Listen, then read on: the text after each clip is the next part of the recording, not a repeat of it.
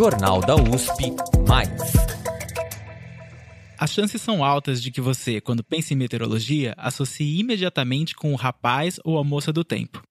Olha, todo o sul do Brasil está com a presença de um ar mais seco, uma pressão atmosférica mais com um ar seco, que faz com que as temperaturas fiquem bastante agradáveis. Juliana, boa noite para você, para o Bonner e para todos. Juliano, pré-feriado de Páscoa vai ser de sol no interior da Bahia, de Pernambuco. A semana começa com uma frente fria avançando pela costa do sudeste do país. A gente observa aqui nas imagens de satélite. E ok, vamos lá, essa associação não está incorreta não.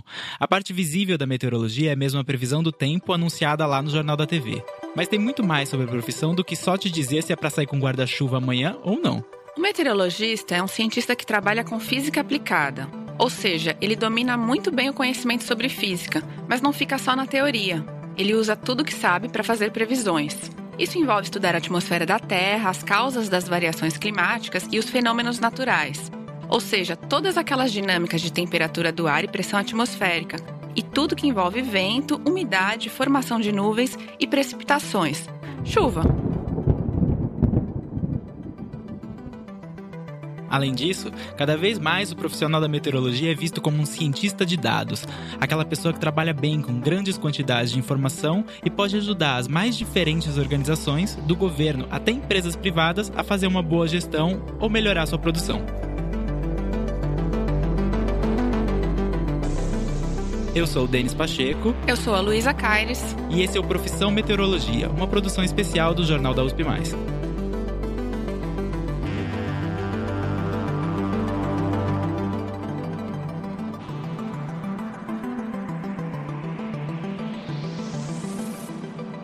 Eu sentei com três professores do curso de Ciências Atmosféricas e bati um papo com eles sobre a graduação, as dificuldades dos alunos, as experiências dos próprios professores, que não por acaso também tiveram dúvida na hora de escolher sua faculdade. Para quem não sabe, o curso de bacharelado em meteorologia do Instituto de Astronomia, Geofísica e Ciências Atmosféricas da USP, o IAG, foi criado em 1977. Foram centenas de profissionais formados desde então. A duração ideal do curso é de 10 semestres, com aulas ministradas por professores do IAG, do Instituto de Física, do Instituto de Matemática e Estatística e até do Instituto Oceanográfico. Eu fui até o IAG conversar com três professores do curso. A gente se encontrou nos corredores do Departamento de Ciências Atmosféricas. Antes mesmo de eu poder ligar o gravador, os três já estavam me contando como era o ritmo. Quando eu finalmente comecei a gravar, pedi para os professores se apresentarem. Sou Raquel Albrecht, sou professora aqui do Departamento de Ciências Atmosféricas e atualmente a coordenadora do curso de bacharelado em meteorologia. Sou a professora Márcia Yamazoi, atualmente Estou responsável pela seção técnica de serviços meteorológicos. Para quem não sabe, a estação meteorológica que fica lá no Parque Cientec.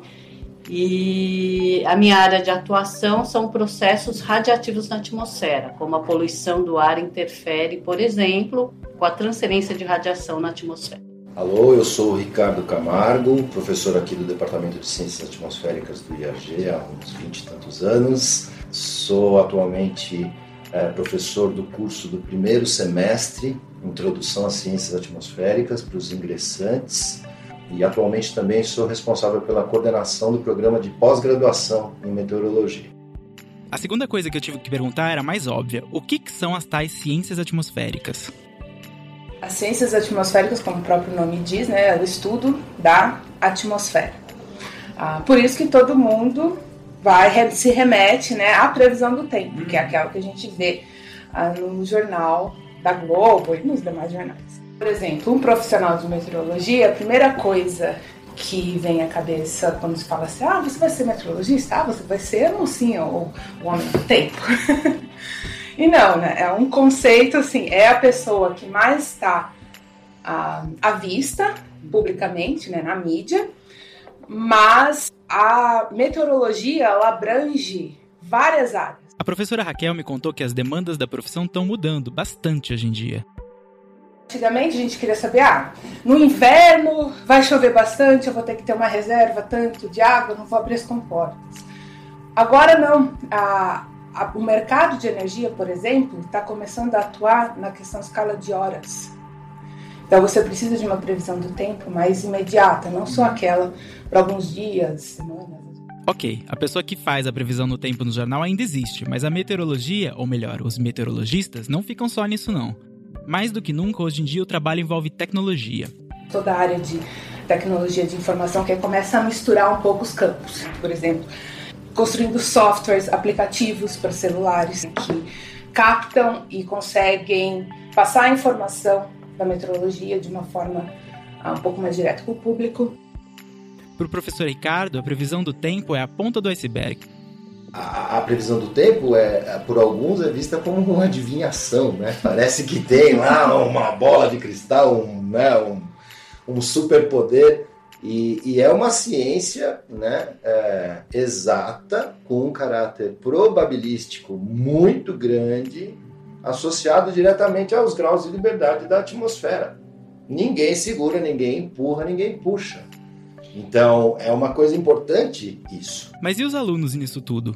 Quando eles chegam saídos do vestibular, o que é que eles encontram? Tem um lado muito embasador de física e de cálculo, que é uma das, é, como é que eu vou dizer, características básicas do curso, que infelizmente assusta muita gente. Então a coisa é complicada. Mas por que isso?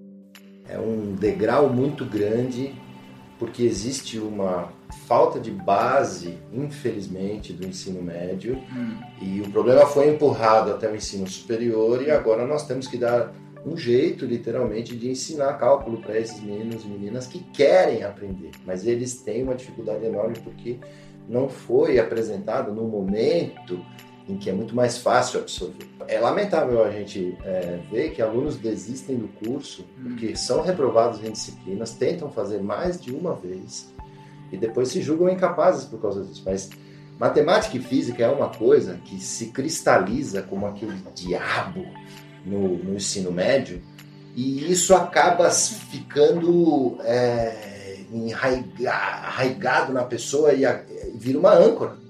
Mas tem um aluno ideal? A pessoa que chega precisa ser um crânio em exatas?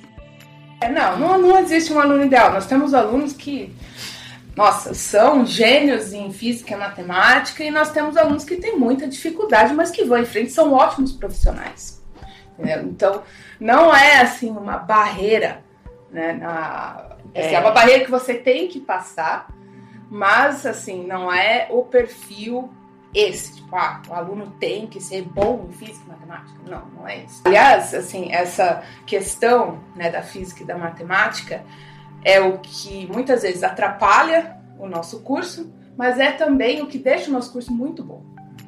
Tá? Então, é, os alunos têm essa dificuldade né, de, em física e matemática, de passar nos cursos iniciais, mas assim que eles passam, eles alavancaram. Essa história do perfil, só para acrescentar, é importante, é, não querendo dar uma de macaco velho, mas eu já estou nesse curso do primeiro ano há quase uma década. Então, eu já vi de tudo. Então, só para reforçar mesmo o que a Raquel falou, tem afissurados por meteorologia, aqueles moleque que desde 14 anos fica olhando o céu, sabe quando chove, anotou o dia da tempestade. Juro por Deus. 14 antes até. a Raquel era meio assim. Falando nisso, a professora Raquel me contou uma história curiosa sobre como ela decidiu virar meteorologista. Quando eu estava no colegial para escolher qual curso que eu ia fazer, eu queria física. Sempre quis física desde o primeiro colegial. Aí chegou no terceiro e você começa a pensar na profissão, uhum. certo? Profissão do físico. A gente não, não tem muito é, contato na física, tem o mesmo problema que nós para saber qual é o mercado. Uhum. Né? E na minha cabeça, eu parei para pensar, falei assim, nossa, se eu não for para pesquisa, o que, que eu vou ser? Vou ser professor de física? Eu não quero ser professor. Hoje eu sou professor, tá?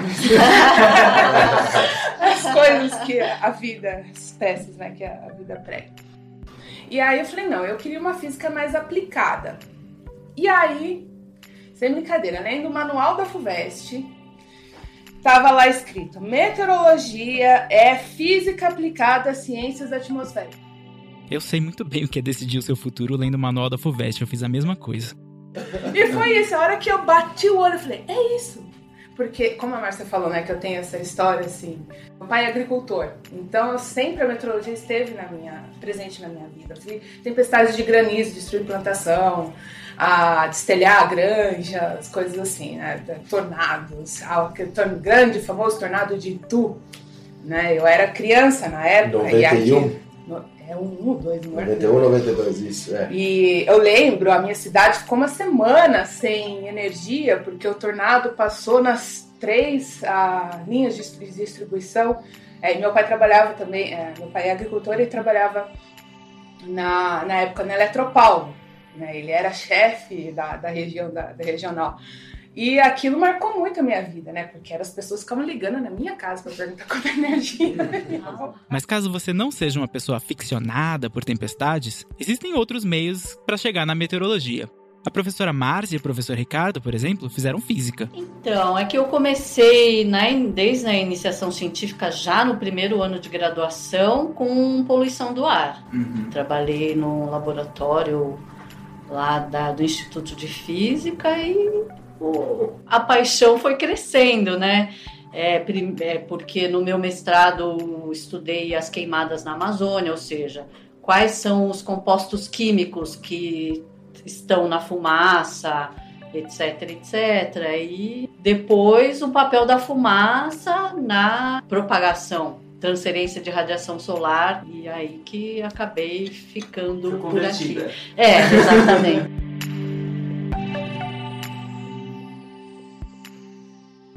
Eu tive a experiência de conhecer a turma da meteorologia, eu era da física, né, nas disciplinas conjuntas. Então eu tinha amigos da meteorologia, vários que se tornaram professores aqui comigo, no mesmo departamento, isso é muito legal. Me lembro da gente assistindo aula juntos, eu e mais dois ou três colegas aqui do departamento.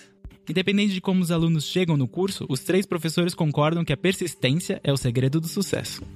Mas independente disso, né, a determinação da pessoa quando conhece a área, quando vê principalmente as dificuldades que estão inerentes, implícitas no assunto. Né? Então, é, o perfil, então, na verdade, é o bom curioso, sabe? A gente gostaria de alunos bem curiosos, jovens, bem dispostos, não a desvendar mistérios, né? essas coisas assim, mas a tentar fazer conexões. E mesmo que ele não vá para a carreira acadêmica, é uma ciência e a gente sempre insiste: o cientista é curioso por natureza.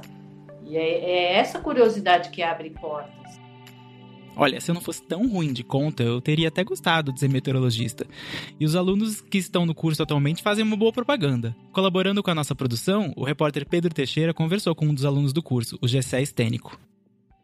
Para quem não sabe, a graduação pode ir muito além da sala de aula e o contato com os professores. Para entender mais a rotina de um aluno de meteorologia, eu entrevistei um deles, com experiência tanto na empresa júnior como em iniciações científicas. Ele fez um panorama bem completo. Assim que eu cheguei, pedi para ele se apresentar. Meu nome é Gessé Estênico, tenho 20, vou fazer 27, entrei no 21 mais ou menos, e estou indo para o sexto ano agora. Né? E aí fui fazendo as matérias, né? Provei algumas da física, normal, até aí. Ele explicou que são 10 períodos ideais para a conclusão do curso. Mas, Estênico, me conte mais um pouco sobre o que a meteorologia faz. Né, você não faz só a previsão do tempo, aquela história de um meteorologista só fazer previsão do tempo não existe, né? Tipo, ele faz previsão do tempo, sim, mas pode trabalhar com outras coisas, monitoramento, né? E, e isso influencia no mercado. O interesse de Estênico nasceu em Piracicaba, a cidade natal dele. Ele já quis ser engenheiro elétrico, mas as decepções com a carreira de técnico o desmotivaram. E foi justamente no campo que vieram os primeiros contatos com a meteorologia.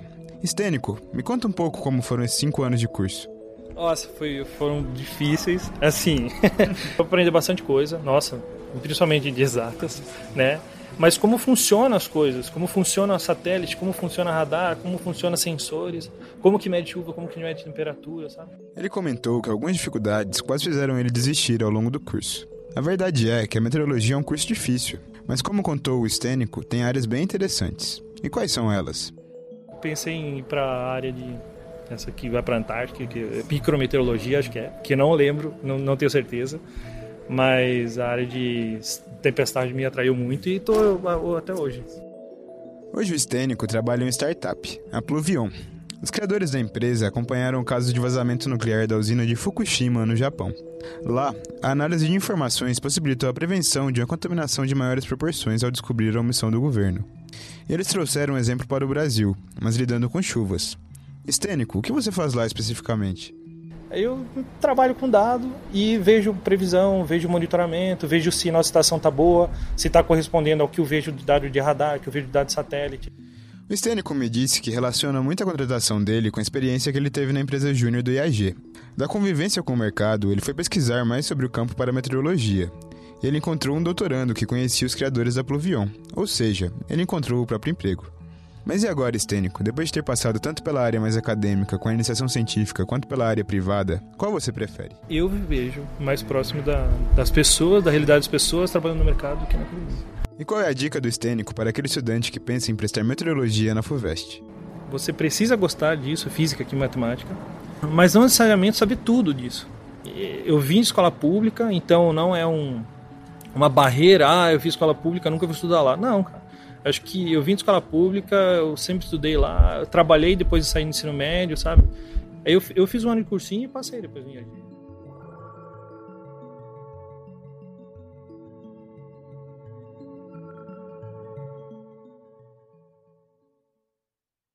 Samantha Martins é meteorologista formada aqui pelo IAG e acabou prestando concurso e trabalhando na própria estação meteorológica da USP. Nesse momento, ela está em licença maternidade depois de ter o segundo filho, mas me contou como que ela foi parar nessa carreira que era sua segunda opção e terminou se apaixonando pela área.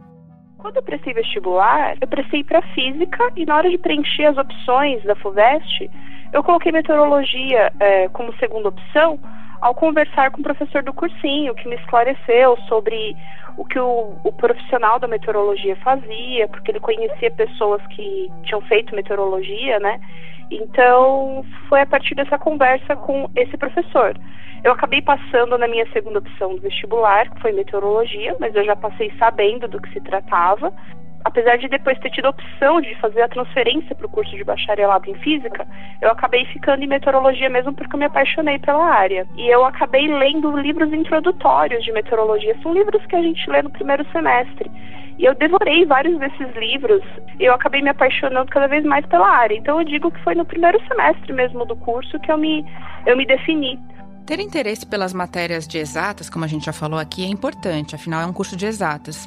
Mas é bom saber que estamos falando de matemática e física de nível universitário, que são bem diferentes daquelas que aprendemos na escola. Nos primeiros semestres da graduação, o nosso curso é muito semelhante ao curso de bacharelado em física. A gente também tem é, disciplinas da, do IME, né? Tem cálculo 1, cálculo 2, cálculo 3 e cálculo 4. Temos laboratório de física, introdução à computação e outras matérias também relacionadas à matemática. Nos dois primeiros anos, a gente tem uma base de exatas bastante forte que vai nos preparar para o que vai vir nos últimos dois anos do curso. Eu vim de um colégio técnico, mas eu não tinha noção do que era o cálculo, porque nós aprendemos funções no ensino médio, mas eu não tinha aprendido nenhuma introdução a cálculo. Então, quando eu cheguei na aula de cálculo 1 e vi conceitos de limite derivada, no primeiro momento eu tomei um susto, mas felizmente logo eu entendi e pude acompanhar, mas acho que foi um susto para mim e para outros colegas também. A abordagem da, da matemática, por mais que você possa ter sido boa em matemática no ensino médio, no, na faculdade ela é diferente. Mas nada que ela não conseguisse resolver com muito estudo e uma ajudinha extra dos colegas. Olha, eu tive que estudar muito, né? Eu aproveitava todo o meu momento livre para estudar, então não, durante toda a graduação, mas principalmente no primeiro ano, eu acabei é, usando muito os meus fins de semana para estudar, me dedicando bastante mesmo. Tinha aulas, tinha monitores, né, aula de monitoria dos cursos, então eu sempre procurava os monitores para tirar as dúvidas. Conversando com alunos já veteranos também, muitos colegas depois se transformaram em amigos me ajudaram. Então a gente vai tentando montar essa rede de ajuda, né, para conseguir sanar essas dificuldades. Eu entendi o verdadeiro conceito do que é estudar, né? Que eu não podia deixar a matéria acumular. No vestibular é aquela enxurrada, né? A gente estuda muito conteúdo de uma vez. Durante a graduação você entende que você tem que estudar devagarzinho, sempre é, revendo o conteúdo da aula anterior. Felizmente, superar as primeiras dificuldades e o susto com as matérias de cálculo não é uma realidade para todo mundo. Meteorologia é um curso com alto índice de evasão. Olha, durante a minha graduação eu vi muita desistência, o número de formandos foi muito menor do que o número de ingressantes, né? Essa desistência eu percebia que tinha muito a ver com a desinformação, porque muitas pessoas tinham talvez uma ideia, eu conversei com colegas na época, né, que tinha uma ideia errada do que era o curso de meteorologia, achava que tinha mais a ver com geografia, então portanto tinha um pouquinho mais de humanas, uma coisa mais descritiva. Eu acredito também que essa evasão tem a ver com o desconhecimento, porque imagine só você explicar para sua família que você está cursando meteorologia. Muitos pais não entendem o que, que, é, não sabem do que se trata, já associam ao profissional da mídia que vai apresentar a previsão do tempo. E eu acredito que muita gente acaba até sofrendo uma certa pressão familiar. Poxa, é isso mesmo, você vai conseguir um emprego, você vai ter uma vida boa. Como é que vai ser sua carreira depois que você se formar? E a Samanta confirma que a carreira em meteorologia é muito ampla. Muita gente acredita que o meteorologista vai trabalhar só com previsão do tempo, o que de fato é o carro-chefe. A gente elabora os modelos com os programas de computador que fazem a previsão do tempo, atua na programação desses modelos, prepara textos e material multimídia para televisão. A gente atua na, na na elaboração da previsão do tempo e na elaboração dos textos que vão ao ar, vão para a comunicação. Essa é uma parte importante do meteorologista, mas não é todo meteorologista que trabalha com previsão do tempo direcionado nesse sentido. Tem meteorologista que trabalha apenas com previsão de ventos, por exemplo, com energias renováveis, né? Muitas empresas da área de energia eólica contratam meteorologistas para estudar áreas viáveis, onde é possível implantar é, aquelas turbinas eólicas. Também na parte de hidrelétrica, você precisa saber o quanto vai chover para poder ter uma ideia do quanto de energia vai ser gerado. Então, a parte de geração de energia tem muito meteorologista trabalhando.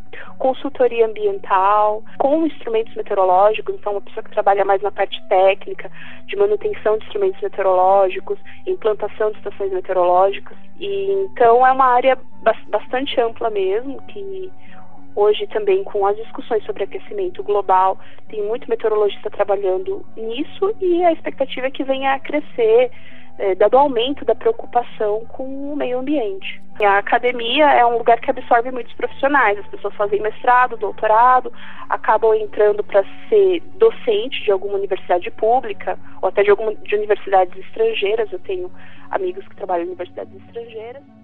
E será que é fácil para um meteorologista conseguir emprego?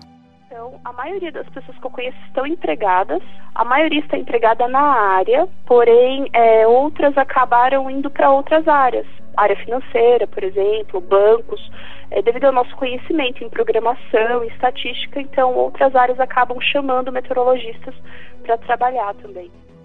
E para terminar, por pura curiosidade, eu aproveitei que estava falando com uma meteorologista e perguntei para Samantha o quanto dá para confiar na previsão do tempo. Olha, no passado a previsão errava muito mesmo, porque é, os, os, computadores que fazem a, a modelagem da atmosfera é, não eram tão sofisticados como hoje em dia, é, existiam menos dados também de observação, os satélites meteorológicos ajudaram muito na melhoria da qualidade da previsão do tempo. Então, se a gente considerar os últimos 20 anos, a previsão do tempo melhorou bastante.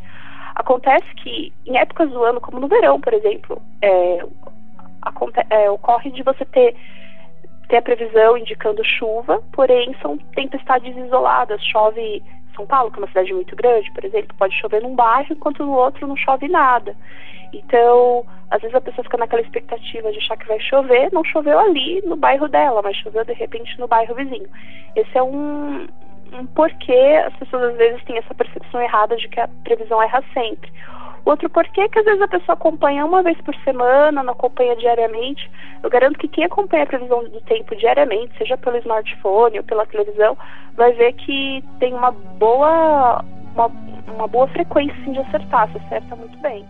A Samanta também tem um blog onde divulga informações e curiosidades sobre meteorologia. É o meteorolop.com.br pois parece que ser a pessoa do tempo é só uma pequena parte de como os meteorologistas atuam e contribuem para a gente entender o nosso planeta.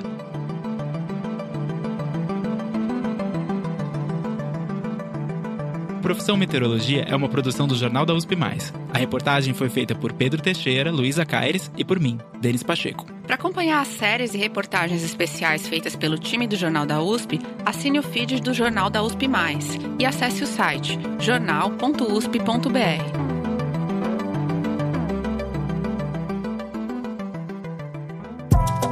Jornal da USP Mais.